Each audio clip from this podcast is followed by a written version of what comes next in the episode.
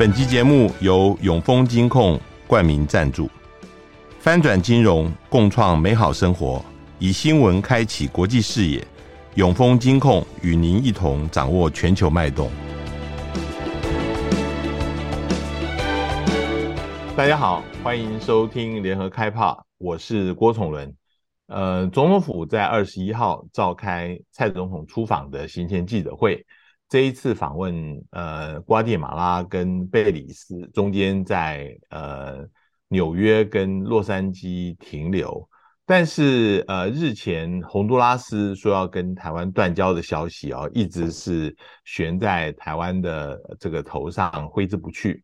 如果洪都拉斯断交，台湾就只剩下十三个邦交国，在国际的处境就会更加危险。我们今天呃跟人在。呃，巴拿马的资深媒体人郭笃维连线来谈这个问题。笃维你好，呃，崇兄好，呃，各位观众，呃，听众好。那我想先请教，就是洪都拉斯的总统啊，呃，秀马拉卡斯楚，他在十四号，他在推特上面讲，已经指示外交部长，呃，处理跟中国建交的事宜。现在我们也知道，这个呃，洪都拉斯呃正在跟。中国驻哥斯达黎加的大使馆，呃，在进行谈判呢，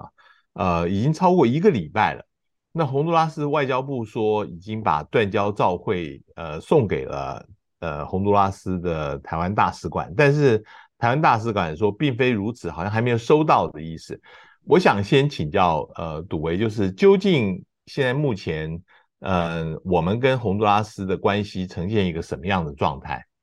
我想大家很关很关心这个，呃，台湾跟洪都拉斯关系，而且中间还夹杂了一个美国的特使，拜登总统特使，呃，昨天到洪都拉斯，从巴拿马到洪都拉斯去，呃，回华府。呃，昨天比较有趣的就是，呃，他在见过这个会见卡斯楚总统之后，呃，洪都拉斯的外长雷伊娜就说了，他在统一发言，他就说。美国尊重洪都拉斯做作为一个主权国家做出的决定，嗯嗯嗯，啊、呃，这句话听起来大大概意思就是说，呃，该说的都说了，嗯，然后到稍晚到昨天稍晚，洪都拉斯这位雷伊娜外长就说，他现在比较关心的是洪都拉斯在台湾的一百七十五位奖学金学生，呃，要怎么不让他们不要受到这个影响，不影响到他们学习。这就很明显的可以看出来，他们事实上就已经在做这种，呃，所谓的断交的打算了，就是已经不再提是不是维持邦交，而是说我们现在在要替这些学生来，呃，做一点打，做一个好的打算，因为所有前四个国家跟中国建交都是，呃，突然的断交，他们学生在台湾这些学生当时都呃曾经闹得很不愉快，而且在巴拿，包括在巴拿马。学生联学生家长联合起来，等于是要去告外交部。嗯嗯嗯。最后是变成巴拿马外交部同意，虽然断交，嗯，虽然中国大陆承诺让这些学生到中国，呃，类似的或者是同等的大学去，给他相同的，那很多学生不去。嗯嗯嗯嗯嗯。所以就说讲到这个问题，就表示就是说，事实上应该两国邦交应该是，呃，台湾说有没有收到这张我不清楚，但是嗯。以这情况看来，应该是断定。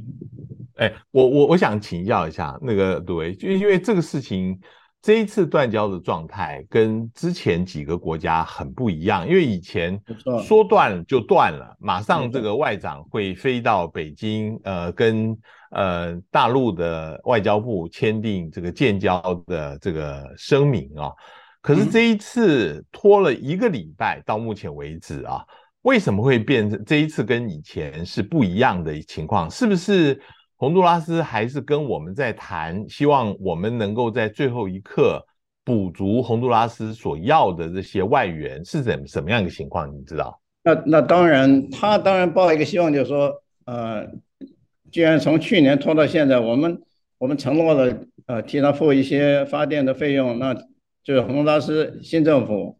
呃，给总统一呃，给全国民众一个大一项大礼，就是说你用电不到一百二十度，你免交电费。你想想看这，这这种做法在台湾会有什么效果？那当然，当然非常好，所以他能够维持到现在。但是他第一个，他的领导统御出现很严重的问题，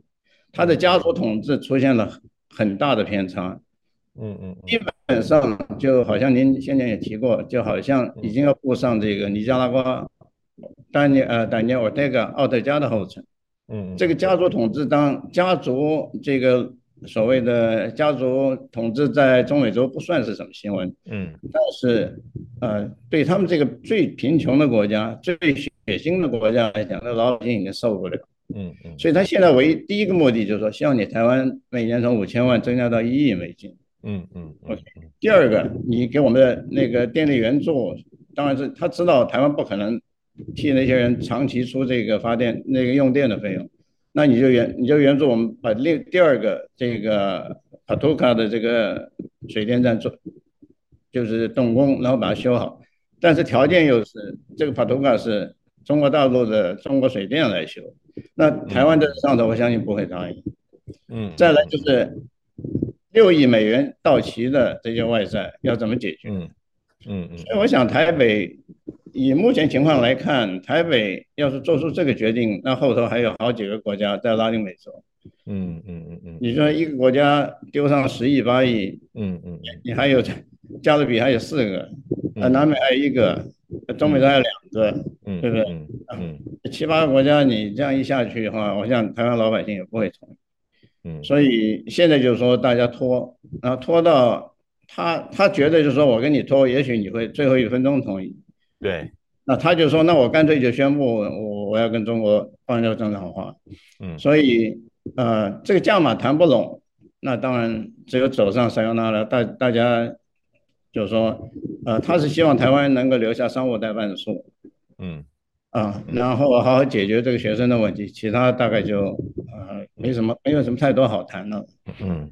我我我想呃先问一下这一个这个现在目前的政府，我记我记得你以前也写过嘛，因为呃其实之前当总统的是他的先生塞拉亚啊、呃，那塞拉亚后来在二零零九年的时候碰到一个政变啊、呃，他先生被迫呃流亡。那个时候，我们的大使馆还庇护了他的女儿啊，他跟我的关系是呃个人的层次上面，呃有什么样子的恩怨吗？还是说我们这边其实对他们家族还算是不错的？那为什么现在呃到了二零二一年九月他当候选人的时候，因为他先生呃就是换他出来变成竞选。他说要跟呃中国大陆来建交，这里面的考虑跟恩怨又是怎么样？我想当年，呃，我记得当时二零零九年，当年他被被穿着睡衣被架到机场送到哥斯达黎加的时候，这位太太现在的总统当时家庭主妇，嗯，对政治他是他从来不出面，对政治一窍不通，但是他知道他们是他的女儿受到庇护，是因为他女儿当时怀孕。我当时我们大使馆给他女儿政治庇护的一个，呃，对外界解释就是说，这是一个人道借口，但这人道借口你给他女儿庇护，你没给他庇护。当时当然这位现在这位总统，当时这位这位呃塞拉雅太太当时就不会很很高兴。嗯嗯。后来塞拉塞拉雅到外头流亡等等等等，事情发展到后来，由他出来代打，心中这股怨气，我想应该。是还没有完全解决，嗯嗯嗯，哎，所以这这这，您刚才提到这可能是因素之一，但是最大因素是他的身后，他就是对不起，他的这个班底基本上是古巴和委内瑞拉，从他去年上到现在，因为洪都拉斯媒体已经报道过，有一个踢爆一个内幕。在在他首都一个最好的旅馆，就是我们总统以前去的时候下榻同一个旅馆，里头住了一百二十名的委内瑞拉和古巴的顾问。然后更糟的是，塞拉雅大概上个月到萨瓦多去，萨瓦多那个总统那现在变成是呃大陆在中美洲的打手了，小打手之一。嗯嗯，跟他讲，你看我还。他们当地媒体写的，他说我我们从中国还要到一一座大体育场，跟哥斯达黎加那个一样大，然后又说你就说等于是劝他，就是说你现在跟台湾你也拿不到什么好处，嗯嗯，当然这是因素之一，但是从古巴和委内瑞拉从二零零九，呃，二零零八塞塞拉尔上台之后，准备把洪都拉斯变成中美洲的委内瑞拉。嗯，当时查韦斯给他石油，给他无息贷款，给他一大堆东西，就希望把它变成美国后方古巴、委内瑞拉之后的第三个共产共产国家。结果亲美的将领就发动政变。嗯，当时大清早把他送了，穿着睡衣把他押到飞机上送到哥斯达黎加去。所以现在我要提到这一点，我还要提一点：美国对中美洲政策的外交政策的中国政策方面，它是。美国一直没有办法表明他希望在中美国、中美洲国家做什么，一直到断交的时候，他说：“哎呦，你们怎么这事情都不打个招呼呢？这前四个这国家他跑去打招呼，结果这个 美国特使也是一样讲，我尊我们尊美国尊重你们的主权国家的决定。”然后在三个星期以前，美国驻巴拿马大使一位女大使，当时被萨尔瓦多。等同被萨尔瓦多驱逐出境的一个美国大使，现在是美国驻巴拿马大使。他在接受美接受巴拿马媒体这个访问时讲了一句，他说：“我们美国从来没有要你们在中国和美国之间选边站，我们中国大陆也有邦交。”所以美国在对美国在对中国的外交政策上没有很明显的表态，也不敢也不会跟这些中美洲国家说：“你不能跟中国建交，你不能跟。”所以这个。所以，所以，对于你刚刚讲的，其实，在台湾，呃，是一个很陌生的事情，因为我们向来在台湾都认为，在中南美的这些邦交国是靠美国在帮我们在维系的。就当然，除了我们自己要提供外援，但是美国的影响力很大，所以他们一定可以阻止像洪都拉斯断交这个事情。但是你现在是说，其实。其实在，在呃拉丁美洲有一批是左派国家，他们其实是不甩美国的，就像是呃去年嗯、呃、拜登开这个拉丁美洲峰会，他们洪都拉斯不去不去嘛，对吧？还有很多人都不去的，对对对，没错。所以事实上，这我们要讲回来，我们在台湾有一个看法，就是只要美国出面，邦交就会很稳。所以后来中国大陆也学乖了，他跟这前四个国家，巴拿马。哎呀，多米尼加、萨尔瓦多、尼加拉瓜断交，我们驻当地还有美国驻当地的这个使馆，有的只是几个小时前才知道，有的是半天一天前知道，而且你劝不了，他外长都已经人都已经快到了。巴拿马的案子是美国，美国知道的时候，巴拿马的外长已经在北京了。嗯嗯嗯，所以所以美国的影响力自从。川普上台以后，美国对中美洲是完全、完全等于中美洲不存在。他的后援他根本不甩，他只要想到中美洲，我想您大概也记得，很多人大概都记得，川普当时讲中美洲这个国家讲的非常难听的话。嗯嗯嗯嗯。OK，所以他也得罪了中美洲这些国家。他说：“好，既然你不甩我，你你们都把我们当做是这种下三滥的国家，我们是主权独立国家，那只有再见了。那我为什么要告诉你？”嗯在三四十年前，我记得刚跑新闻的时候，当年中美洲有一句话叫做“下一任的这个国家的总统是在美国大使的家里的早餐桌上决定”，那是当年。现在是他要做什么事情，他根本不需要跟你讲。嗯嗯。那你美国在过去这个川普之前已经出现这个问题，就是说美国使馆。尤其美国驻拉丁美洲，还有美国负责呃拉丁美洲外交的这这些人呀，老是把自己定位在一九七零年、一九九零年这个冷战时期，美国说了算的事情。嗯，很可惜，这时间已经过了。嗯嗯嗯。所以这个我看，当然除了洪都拉斯之外，恐怕再来发展也不会很乐观。嗯，我们我们这个其他呃台湾的邦交国的情况，我们等一下再讲啊。但是。我比较特别，还是集中在洪都拉斯啊。你说现在洪都拉斯希望台湾这边至少丢个十亿出来，能够帮他维持这个邦交，里面包括水坝要呃三亿，包括六亿的是呃呃那个减的减免外债，然后再加上每年一亿，这样加起来总共要十亿了啊。对。但是呃，台湾这边考虑到，就是说，如果答应了洪都拉斯，其他的邦交国如果也跟台湾要钱的话，怎么办？可是我的问题是回过来，大陆难道会给洪都拉斯十亿吗？或者是反过来讲，如果大陆给了洪都拉斯十亿啊，他会不会也有一些他的邦交国跟大陆说，你如果不给我钱的话，我可能会转到台湾这边去，有没有这样子的情况？可能性是有，在这些所谓的加勒比这种小岛国，就像当年圣露西亚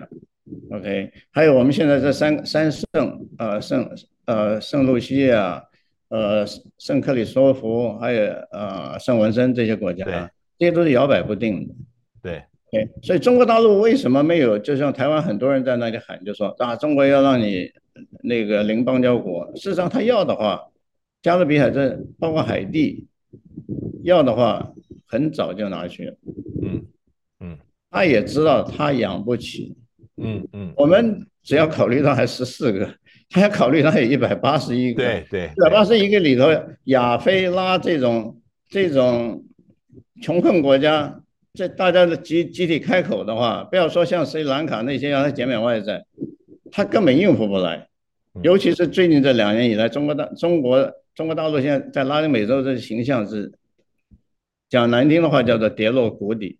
嗯，尤其是新冠以来，尤其是上海封城以来，嗯嗯，所有拉丁美洲中国外交人员一句话都没有人出来讲任何一句话，就是说不敢再像以前那样咄咄逼人这样讲说我们中国又怎么样怎么样，因为现在的这种新媒体还有现在这种传这种新闻传播速度太快，嗯，任何一件事情，西班牙西班牙语版、西班牙文呃洋文版、英文英文版到处到处都是。所以，以巴拿马来看，你过去两三年，从从两三年前，中国驻这边使馆在那里没事情，就是哎，我们中国怎么样在那个？最近两年静悄悄，一个字都没有。嗯嗯嗯。所以你可以看出来，中国也在害怕这个，就是说，像洪都拉斯这种给我大开口，好吧，十亿吧，那我其他国家怎么办？嗯嗯嗯。那玻利维亚是给我来个五十亿呢？嗯嗯。那更更穷的那种，像那种。加勒比那种什么牙买加什么那那那，海地他为什么不敢要呢？嗯，海地是等着他去要，他连碰都不敢碰，他还把他的维和部队都撤走。嗯嗯嗯。所以就说两岸现在海峡两岸都面临同一个问题，你可以买下来，但是你能买断吗？不可能的事。嗯嗯。但是国际大趋势就是说，你不可能买断一个国家的这个这个完全的这个主权。OK，所以我想两岸现在面临的是一样相同的事情。所以洪都拉斯为什么这次到宣布以后才说他跟哥斯达黎加的这个中国大使馆联系？对，那很明显摆着就是说你不给我，那我去跟他谈了。所以为什么台北一直说我们还在谈？对对，打死就是说要能这两天要是能维持，最后能够不断的话，我们要付出，不管是公开的还是私底下，要付出很大的代价。嗯。嗯嗯，而且后后续的副作用恐怕更大。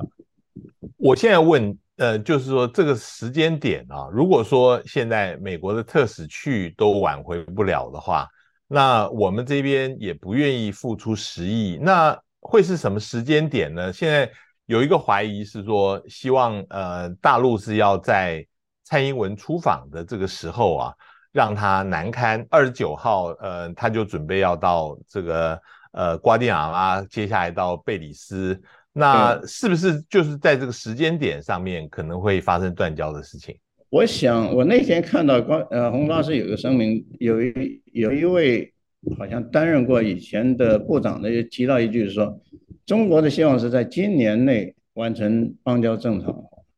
哦，是是，但是我没办法证实他讲的是是不是真正代表现现任政府。但是他们在那边是政客，他们不管是哪个党，反正互相都差不多了，都都互互通也无了。对台湾怎么要钱怎么干，对外这个都是差不多。所以应该有个消息就是说，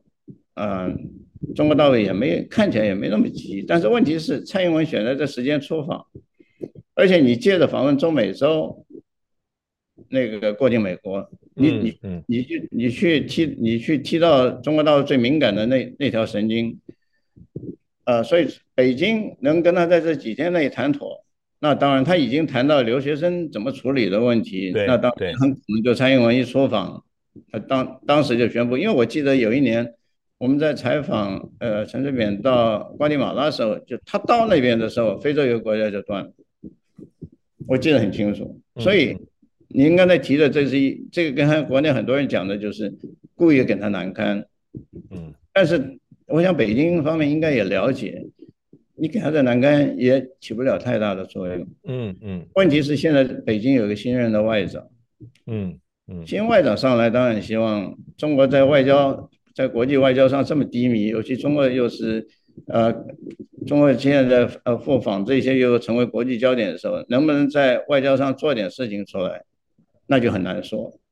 嗯。一个外长坚持说好吧，不管怎么样，你先给我拿下来。嗯嗯嗯嗯，呃，做一个就是说我们外交从头又来了，这这种在拉丁美洲我没有起来的这种，呃，这个这个势头是有可能的。嗯嗯嗯，那个呃，你刚刚也提到，就是将来还有 其他的外交危机。现在大家在谈的很多是八月巴拉圭的情况会变成什么样？因为巴拉圭六月要总统选举，八月要新总统就职，那。按理来讲，呃，不管是蔡英文或者是赖清德，可能会呃去道贺，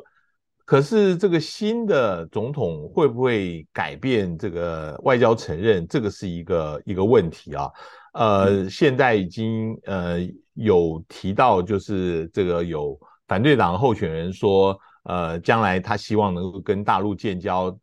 让巴拉圭的大豆跟牛肉啊。呃，能够找到新的一个市场啊，呃，你在看巴拉圭的情况，呃，会不会也会有这样子的风险？那呃，这个巴拉圭因为是我们唯一在南美洲的邦交国，这个对我们来讲好像是特别又重要，呃，能不能挽回呢？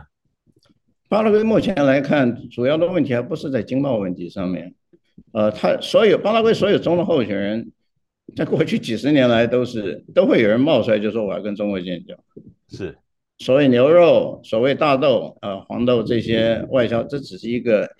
一个一个托词嘛，就是说它一个借口。嗯嗯。事实上，巴拉圭现在面对最大的压力是从巴西、阿根廷这些南方共同市场给他的压力，就是说南方共同市场这次巴西总统过几天要到要到大陆去。中国还是会跟他讲，你要你们南方共识要跟我们签，你们南方共识里头必须要达成共识。你有一个国家叫巴拉圭，嗯嗯，OK，嗯，我没有办法跟你签这个这个自由贸易协定。那你想想看，巴拉圭一个小国被围在中间，一个小国被他旁边这几个大国。每天呢，在在在他耳边跟他讲，哎，你什么时候，你什么时候才要解决这个问题？嗯嗯嗯。所以这才是是真正问题的症结所在，而不是在于他能卖给台湾多少，卖给大陆多少。是是。OK，我的感觉是这样子的。所以台湾现在这个巴拉圭政局跟台湾外交关系最敏最敏感的一个关键就是南方共同市场、南方共同体、南锥共同体的这个会员会员国要跟中国要这次要谈签自由贸易协定。嗯，这个比巴拉圭跟台湾这个外交关系来讲呢是重要太多，对当地人讲。嗯，所以你想想看，他的所有会员国就说，哎，就欠你一个老弟，你说你怎么？嗯，所以所有总统不管是谁上去，不管是左派右派，嗯嗯，到最后我看恐怕都要做出一个很艰难的决定，就说虽然我卖给台湾牛肉，甚至空运牛肉到台湾去，然后巴拉圭总统啊前一阵到台湾又又又。带着就是猪肉的这个猪肉这些商人到台湾去，就说要推猪肉，OK，大豆之外，我们台湾从二十年前在巴拉圭要设钢厂，要设呃设的加工自由区，结果闹到最后官司到现在打完没有还不还不还不太清楚。嗯，就说我们台湾做出每次做的承诺，到最后都是说的很难听，都收场都不怎么太好看。嗯嗯，现在他们考虑到。他们的拿出来建交借口，已经不是就是说我要卖更多的大豆、更多的牛肉到大陆去，而是我们作为一个集团，我们必须要跟中国大陆，中国要跟我们签自由贸易协定，那影响太大，那比牛肉那些影响大太多。嗯。但是巴拉圭也体会到一点，签了自由贸易协呃自由贸易呃贸易协定之后，巴拉圭只是会员国里头出口量比较少的国家，嗯，他也拿不到太大的好处。嗯，所以他对他的政客来讲，对他们的总统或者候选人来讲，这是一个两难。喊着要跟大陆建交，是希望台湾能给这个候选人，现在希望台湾你赶快来跟我谈，赶快拿钱来。这个是过去二三十年一贯的做法。嗯嗯。OK，所以我们必台湾跟巴拉圭关系你要稳住，说难听一点，你还继续援助他，而且继续买他东西。但是能不能克服这个巴拉圭受到他这些会员其他会员国的压力，而不跟中国建交，这我看是很难。嗯，这已经脱离了的贸易的这个所谓的范畴了。是我我我最后想问的就是说，呃，因为这个台湾最近这些年来一天到晚就听到这些坏消息啊，断交啊等等了。有人说，呃，一般老百姓已经开始麻木了，没有感觉了。那因为而且台湾最近这几年开始把这个重点。呃，放在欧洲那边，尤其是东欧那边啊，一直希望虽然没有办法争取到邦交，但是要议员能够组团来，好像对于台湾来讲，似乎有一点感觉，就是说，反正我这边找不到朋友，我那边可以找到另外的朋友，你怎么看呢？呃，事事实上，当然是台湾外交界是在拉丁美洲这些，事实上这种看法已经很早，很多人就觉得说，我们为什么需要这些邦交国？第一个，我们根本。跟我们好像两不相干。我们台湾，我们在台湾过得好得很，有你这些国家有还没有是一样的。呃，数数字就算归零也没怎么样。但事实上，他没有考虑到，到你真正没有邦交国的时候，那个呃影响是非常大的。你现在做以经贸或其他手段，或者美国在后头推的这个手段啊，比如说德国呃文化部长啊，还有这个英国啊什么国会啊什么，嗯嗯嗯嗯，甚至于捷克总统。啊，这些这这些，以我看，在国际政治上，这些完全当然是以利益为主。当然，现在美以美国所谓这个大战略的方向来看，啊，台湾那这个国家也许这样做，但你能保证他明年还这样做吗？嗯，你能保证后年等到你没有邦交国的时候，你你的你变成国际上一个好像呃，怎么讲不没有说到到这个所谓无国籍的那种地位，但是嗯嗯，你商人要外出，嗯。到最后，你有发生任何问题，你只有找中国大使馆。嗯嗯，这个在拉丁美洲已经发生很多很多很多事件。嗯，就在类似的事件，所以，呃，台湾国内有各种的说法，但是我想有时候还是要研究一下。当你成为在国际上不被承认的一个国家的人的时候，呃，恐怕没有像你想的，没有像这些人想的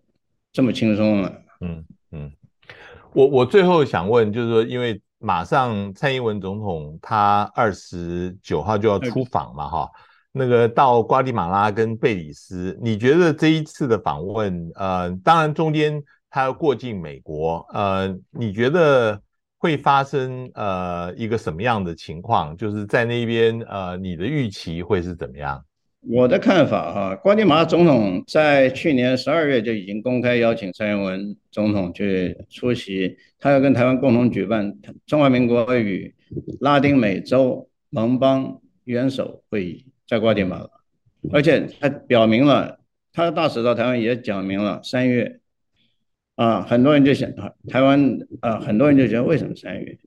啊，我们只要看瓜地马拉现在总统现在是美国已经公开谴责。这这个国家，他是逮捕要调查总统贪污的检察官，然后让总检察官流亡，让特别检察官呃检察官深夜半夜十二点赶快出境，经过萨尔瓦多逃到美国去，然后最近抓了报社的社长，起诉二十二十位记者，都是在调查政府贪污的，包括政府拿到呃国际援助的这个钱去买疫苗，新冠疫苗。俄罗斯的商人带着纸袋的东西到总统官邸去，被媒体拍到，就说，呃，瓜地马拉这位总统现在在中美洲，在拉丁美洲的声望是非常的差，他的这个贪污腐败，打击这个司法，司法在调调查贪腐，他把这个联合国的调查这种贪腐的组织跟他前任一起赶，不但赶出境。还要起诉这个以前驻瓜地马拉的这位联合国的这位代表，结果这个代表是已经是哥伦比亚的国防部长。他说他要引渡哥伦比亚国防部长的瓜地马拉受审，因为他调查，因为他调查我们瓜地马拉的贪污是干涉我们内政，所以蔡英文去瓜地马拉，为什么他急着要蔡英文去？他希望国际给他一点援助，给他让他的声望能够稍微上来一下。嗯，另外一点，嗯，瓜地马拉，呃，也是马上要大选。这位总统也只剩下半年，呃呃，不是将近一年，到明年一月，在这个任期，反正贪污腐败都希望国外有朋友能够去，呃拉拉拔一下，让他形象不要那么差。所以蔡英文要是到那，要是要是发生有当地媒体啊出来抗议啊，或者是什么这这一类的现象，那我想台湾代表团要先至少要先做好准备。心理准备是，对，心里要有个准备。你不要不要认为就是说你一去到处都是地上的这铺着红毯，到处这这小朋友在那在那里欢迎你。